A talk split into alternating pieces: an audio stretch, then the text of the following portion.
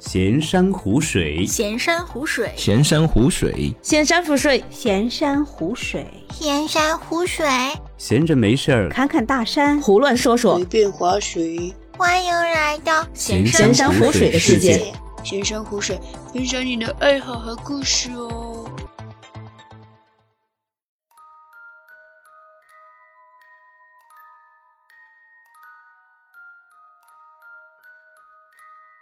先事先声明一下，本期节目会存在一些灵异事件，如果您觉得不太适合，可以换个时间或是戴上耳机收听。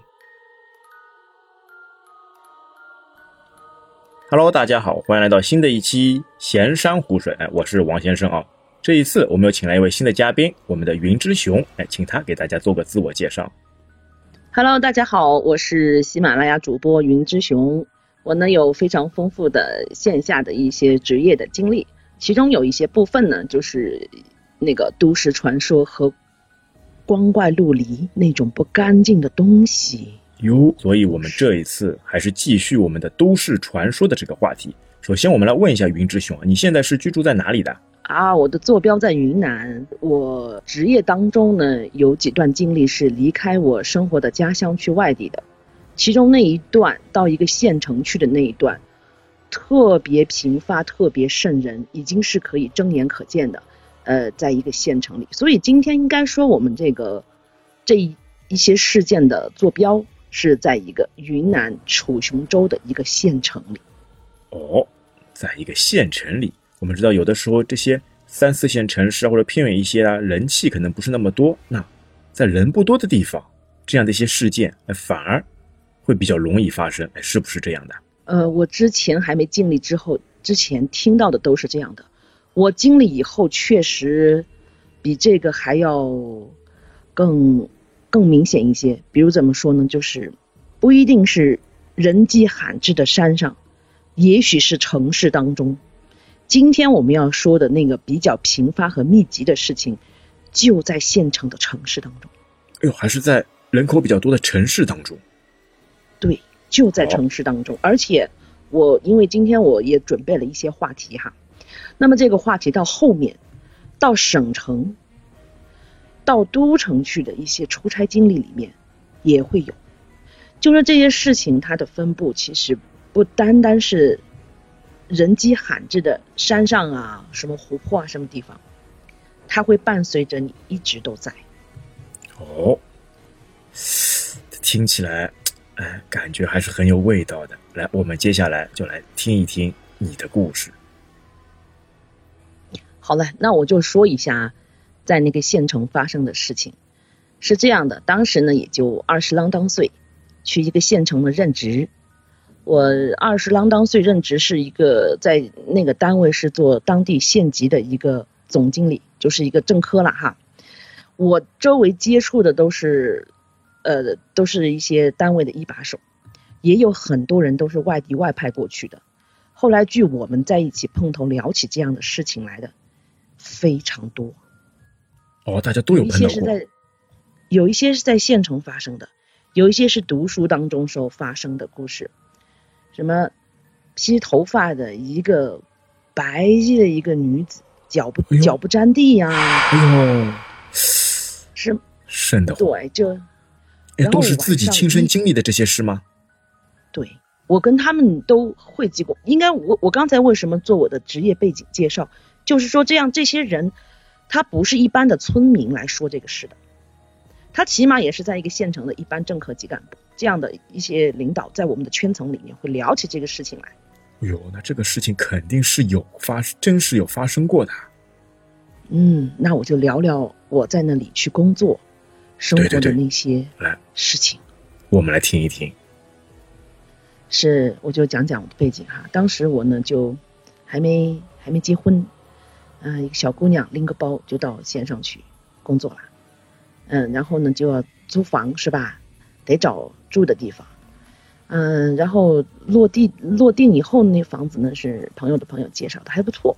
租房子那个地方呢，就是电影院，电影院的职工宿舍，所以呢，整个片区呢是住宿区和电影院是连在一起的。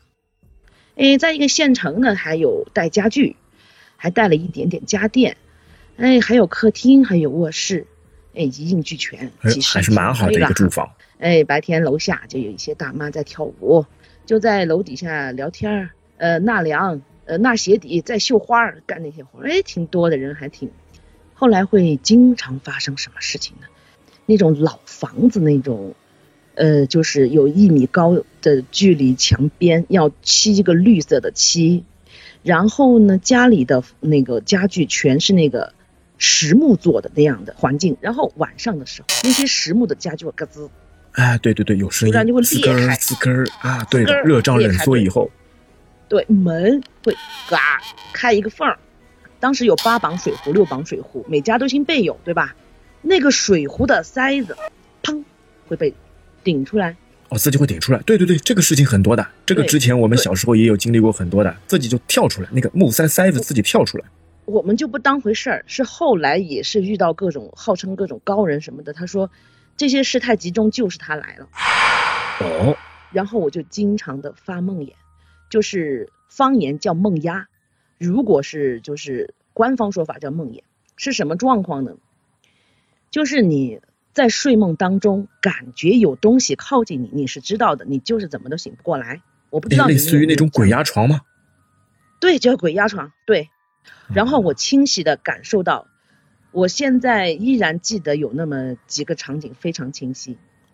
一个场景是大概一个十一二岁的一个小男童，我不知道为什么会那么清晰，因为我的那个，哎呦，怎么现在说起来我后背都是凉的，因为我那个床的床尾是对着一个门，那个门是和我的床是顺向的。就是他进来，不管谁进来，要转一个弯才到得了我的床的左侧，我的右侧是靠墙。我清晰的感到一个男童短发的进来，经常来找我，他准备要掀开我的脚底的被子，要钻进来。我明显的感受到，从我脚底开始有一股热量，开始一直到小腿、大腿、腹部，开始往上一股热量要进来，对他要进入我的身体的那个感觉。那个时候我没有太多的接触佛教和道教的一些师傅或者他们的一些理论啊，这样的没有，就是中指和拇指掐印，money money home，我就一直在念这个一个咒，还是电影学来的，没有任何来往来源，我醒不过来，我知道他来了，我醒不过来，然后你潜意识里感觉到有东西过来了，但你又起不来，他。开始就是这个感觉，就是这个感觉。他拉被子的时候，凉气进来了，我的脚滑就凉下来了。他又把被子又放下去，他就这样一拉一合，一拉一合。我整个从脚开始的凉气就一凉，一凉一热，很紧张嘛，因为那个感觉。这个时候你的眼睛是睁开的还是闭着的？我当时一直感觉我是睁开的，看着他在操作。其实最后把这个整个过程完全过掉的时候，我才发现我眼睛是闭着的。但是当时的场景，每一个场景我都知道啊，就好像我自己离身了一样的感觉。就有点像你在做梦，但是每一个场景、每一个感受、每一个感觉却是真真实实存在的。啊，我是感觉我用上帝之眼在看着我自己，那一刻然后这个出窍了吗？我感觉是经常出窍，就是这样，就在那个时候。然后呢，经常他就会来掀被子，又关下去，我就很紧张。有时候掀脚头的，有时候掀这个这个脖颈这里开始掀，掀起来凉气一进那凉，一放下来我非常紧张，热冒汗，就这样斗争啊。有时候他刚才说到那个场景，他准备穿透我的身体，我就掐硬。那个时候就念啊念啊念，最后就感觉那个热气和冷气在我的腹部、胸部又往下推，我推他，他又推我，就感觉那种能量之间的能量中的一些那怎么，描述？对，在在推，就在我身体里面推，最后把它推出，就有这个感觉。这个是一个男孩，还有一次是一个应该是个清朝的一个男子的，他没怎么清朝的他这就进来看了，嗯，他的你怎么就是感觉出他是清朝的呢？我又用上帝之眼看他了。哦，穿的衣服，因为他没没没怎么地我，他来看了一看，转了几个圈，我也非常害怕，感觉每天睡觉关灯都怕，要面对这些东西，还是非常多的，差不多晚上都会有这种情况。很多还有女的，还有女的。这个男孩，那个十一二岁男孩是最清晰的，他经常来要准备穿透我，来拉我的被子，然后女的男的那些来了，几乎他们就看一看什么的，也就走了。然后呢，这个事情就困扰的我就不敢睡觉。然后有些时候就你知道，县城当时是在零零几年、零三四年的时候，有一些县级的区域，它是会限制供电，就是它不会给你整天的供供电供电。县城来照明，啊。对它供电它不供的，电力它会没有电，就就意味着晚上十二点一过，路灯都是没有的，就那样一个情况，半夜开始下雨，打雷、闪电，咵，我就很害怕的那个时候，因为我知道他们肯定要来了什么的，哦，你已经有预感了。有预感。那个时候因为外面没有任何光源，只只有那个闪电来，然后我就把灯打开了，开了大概半个但半个多小时，哎，怎么样？然后灯就坏了，哦，灯自己灭了，烧了，对，没有啦。又进入一片黑暗当中。对，我就开始开台灯，最后一个光源是一个很老的一个可以拧脖子左拧右拧那种老式台灯，也烧了。哦，就是跟这个灯干上，就是不喜欢光亮。对，就没灯。最后我还有唯一一个光源，手哦，机，手机手机的亮光，彩屏手机唯一一点光，照出来那种伸手不见五指的家里面，是晕暗的蓝光，你体验过没有？哇，那个就照不清楚的。对，然后我还怕那个电池也用光了，就再也没有联系不到外面的人了，只能靠你自己。那你怎么办？我就把那个彩屏手机翻开，呈放射状扫一遍周围，关起来，保电、存电，再翻开，再扫一遍，就这样一直，又为了省电，又要看有什么情况，没敢睡觉。天亮五点多，按照小时候仅有的《聊斋故事》的那种知识收获，哇，鸡叫了，它就不会来了哈，就可以睡觉了，就这样过一。晚上就是这样重复这样一个过程，一直撑下来。对，对，那你就这照样过来你有照到什么东西吗？没有，什么都没有照到，但你感觉光过得很渗，很渗人。你知道后来，然后就有一个市级的一个在土地局，他说：“熊啊，我跟你看了，我跟你去查资料了，你那个地方呢是那个县的电影院。之所以要盖个电影院引很多人过去呢，他在那个解放前是个杀人场。”哦，斩首的一个刑场，就是你放其他去压不，阴气很重，放其他什么去压不住，就放电影院去，就是白天可能人会很多，走了以后会很很很凉那个地方，才压得住。当时因为那个地段也比较好，是在县城里面，也不可能去设置，一般会设置什么呢？呃，监狱对吧？会设置监狱，对，呃，让这种会去杀气比较重的人压他。对，呃对，而且人比较集中的那些去压，就那个地方也比较在市市那个县城的中心，也不太好，所以是设置了一个电影院。他说：“我说了，你不要害怕，就把刚才那个话说了。说了以后，我就明白怎么回事了。然后该害怕还是怕，该不怕也不怕。他该来还来。后来，我我还是就那么住了两年。住了两年你可能会，奇怪，对我怎么要住两年？对啊，都那么害怕了，要住两年。一般如果害怕的话，呃要么就离开了。呃，你知道交房租就是半年交，我为什么还住了哦两年？是因为我去其他地方找不到那么宽敞，还带家电什么的，而且有时候我妈会照顾我。那时候我还没结婚嘛，会去照顾我。我妈妈是，她就受受毛泽东思想的影影响比较大，他说唯物主义者，我们是唯物主义者，有什么鬼神论没有？怎么怎么地？他去照顾我的时候，白天在屋子里，他做饭捡菜嘛。那个地方太阳都很晒不进去，他觉得他坐在那里捡菜，小板凳上，后背是一股股刮凉风。他说：“你这个地方怎么待着那么那么害怕？”真真的是啊，我妈妈就说那个时候，哎呀，我就是无神论者，为什么你这个地方啊？我我我在这里小板凳捡菜，大白天的十二点你要回来了，我背后是凉的，就刮凉风呼呼的。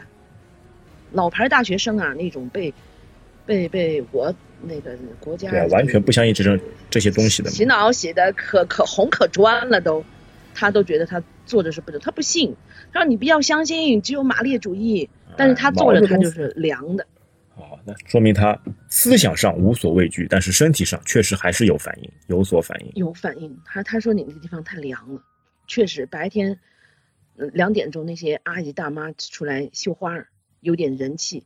十二点左右回去做饭了，那个地方凉，再坐着一个人做菜捡干什么的，背后感觉是凉风嗖嗖的，这还是很寒。都是我的，都是我的午的时候，大太阳的时候，哎，都会有这种感觉那。个地方不是太进得去太阳，能进去的话，门口有大树，就晒到晒到屋子里去的太阳都是斑斑驳驳的那个感觉，你能想象到吗？那个场景。我这个事情就跟周围的那些朋友，因为我郑总你怎么了？我说昨晚没睡好，昨晚大概这个事儿说出来你们也好笑。那个时候胜在年纪比较轻嘛，才二十四岁，也也不怕害羞，就说嘛哈。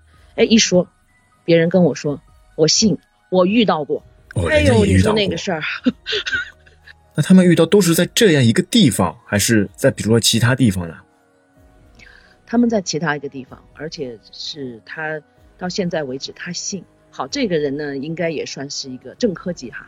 我接着说一说他他们遇到的事情，大概也就是高校嘛，因为要开展，要要那些要新建高校，呃，然后呢就去开山拓土，盖了学校，就比较比较荒凉的地方。坐标是在昆明的郊区，啊，在郊区昆明昆明市的郊区，对。那男孩子男男同学一般都是六到八个一个宿舍嘛，他们的人老在发高烧，轮流发高烧，他们就遇到这个事儿，就觉得不对劲，就把啤酒瓶倒里，把窗子关得严严实实的，啤酒瓶全部整个宿舍里面地下到处窗台是布满的，倒立谁一碰就要响的。他居然半夜的时候发现有一个披头发的白衣女子。站在他隔壁那个床，面对他另外一个舍友的床，看着他，静静的不敢动。他没反应过来是什么回事，他说：“哎，你怎么起来了？哎，这个他还不知道是谁，是什么瓶子。不知道谁，瓶子也没动啊。”然后他就喊了一声，就没见了。他以为谁呢？怎么就爬上去床上就睡了，就没注意。揉眼睛一看，真的没有。赶快起来开灯的时候，一个瓶子都没倒。所以他对我是有那种感同身受的，所以就非常的理解我这个事情。那他那个时候看到那个东西的时候，其他人有看到吗？就还是就只有他一个人看到？就只有他看到，但是确实是他们说起来，他们之前都有偶遇过，就是他们周围有人，所以他是非常相信的，所以他会对生命非常敬畏，对这些之所谓的这些这些东西会很很认真去敬畏它，去回避啊，去不说它。他说你都不要说到那个 G U I 那个字，他跟我说的，你要说那个东西。后来他跟我 对，那个东西。那对你觉得为什么就有些人他好像就，比如说浑浑噩噩一直都没有感觉，但为什么有些人就非常会看得到这些东西呢？啊，这个事情也是当时我跟他聊的一个事情。他可能就是说，大概一些人在一生当中会有一些身体比较旺盛的时候和身体比较虚弱不好的时候，啊，人们说的三昧真火，人身上的三昧真火。哦，今天你这个词解释的对对对，大概他就是这个意思。我们还还理解的说了一下这个事情，所以说可能是确实还是要保持身体的良好啊，你自己的对气身体的运比较健康旺盛的话，因为它这个哎也是等于一种气场嘛，对吧？你与东西当中就是这样有些气场，就看谁强谁弱。然后我有另外一个朋友，坐标是在一个市级，不在县级，在市级，也是租住房子，在也是经常有一个人来跟他做做朋友，也是一个清朝的。后来那天他说我要走啦，你好好在这儿待待着，我我以后我要投胎去啦，就走了。他走的那一天晚上，他的一个笔记本电脑被人入室盗窃偷走了。他们那个时候还还对对话的吗？还交流的吗？对，交流的。他说我走啦，他跟专门跟他说怎么地。哎呀，那然后那跟他交流的时候，那个是在比如说是白天还是晚上睡觉的时候啊？是在比如说托梦这种情况啊，还是在比较清醒的时候跟他说的？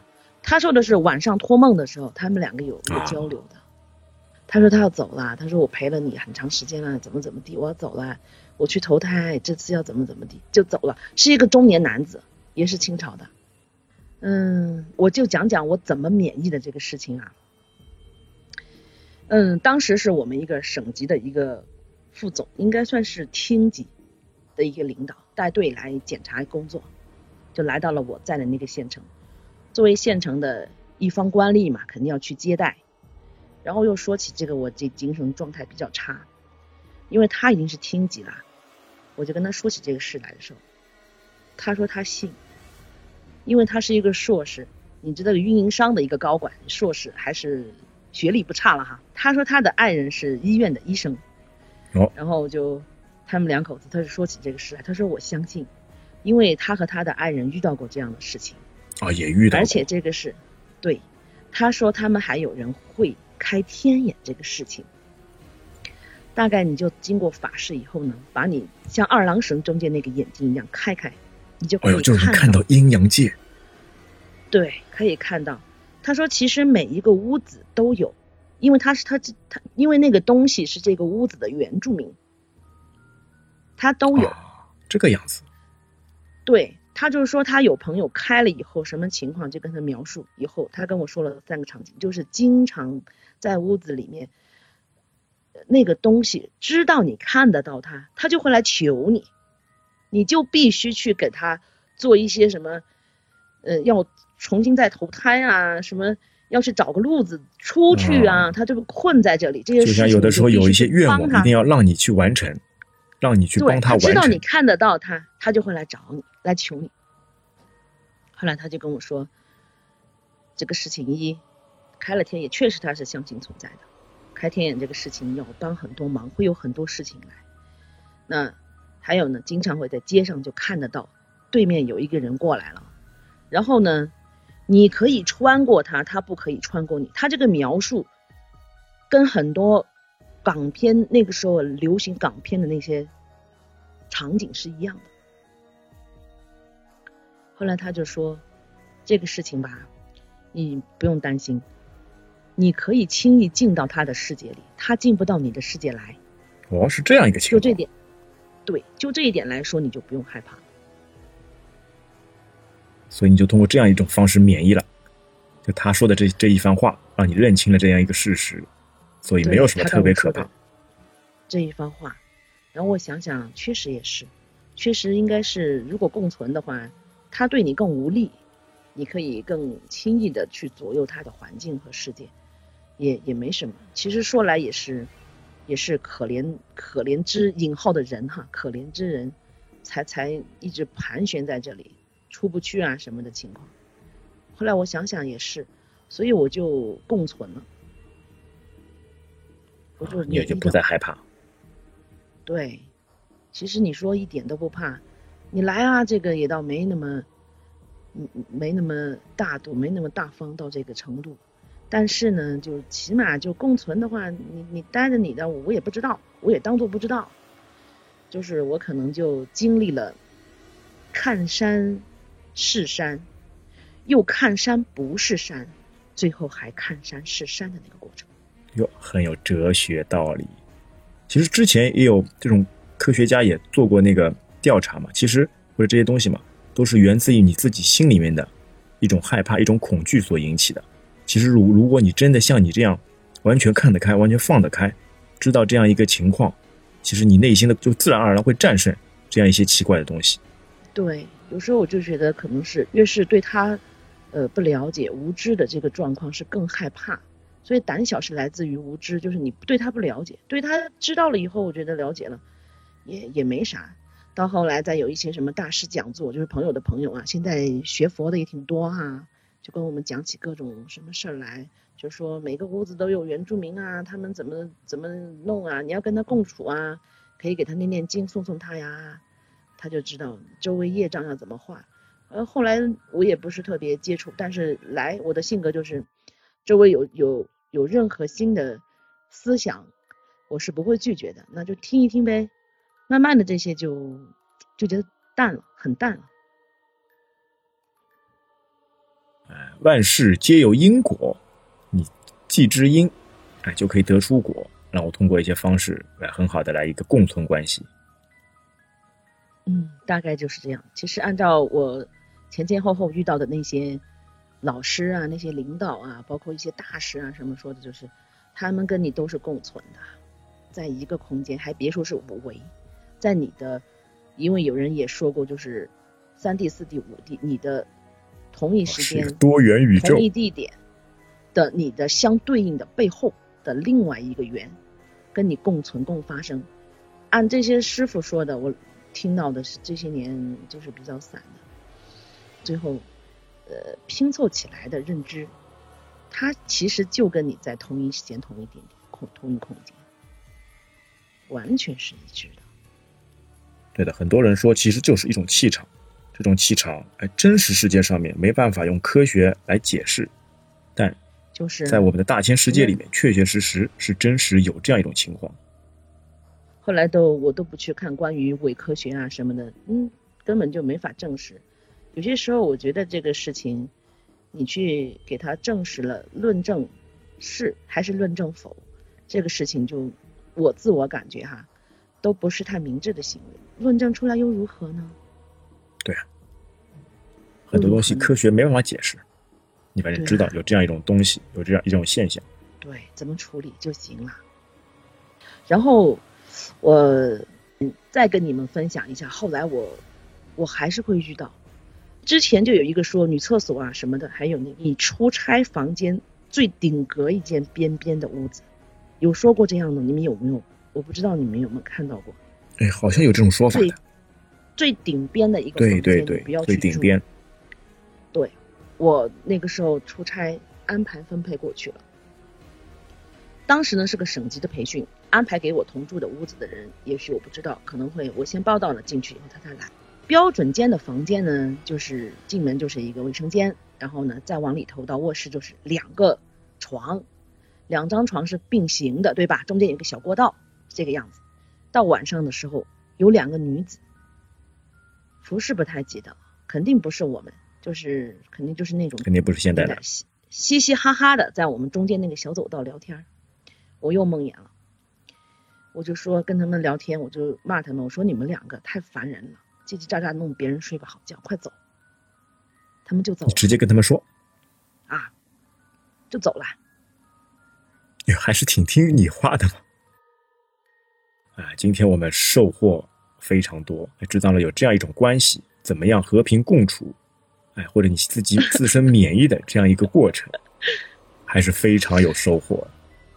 还还还是，居然有这样很很深刻的体验，真是体验。这不是一般人能够非常深刻能体验到的这样一种情况。啊，我们的云之熊竟然能体验到，这也是非常，我觉得也是非常好的一种丰富人生的一种经历或者阅历嘛。我觉得能向善的、多布施啊、对人好啊，这些肯定都是好的。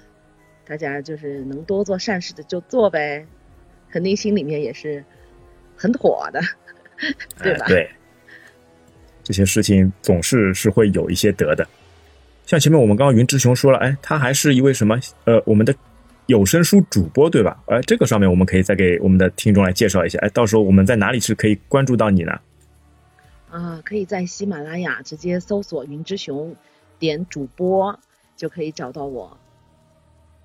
啊，到时候大家可以去多关注一下，说不定我们的云之雄之后还会带来更多的这样精彩的故事，或者是其他一些非常精彩的有声作品。感谢王先生的邀请。对于这个都市传说这样东西的那个故事，见了一个天日，让大家都听一听。好，那我们这期节目就到这边，感谢大家收听，拜拜。感谢大家收听，感谢王先生，拜拜。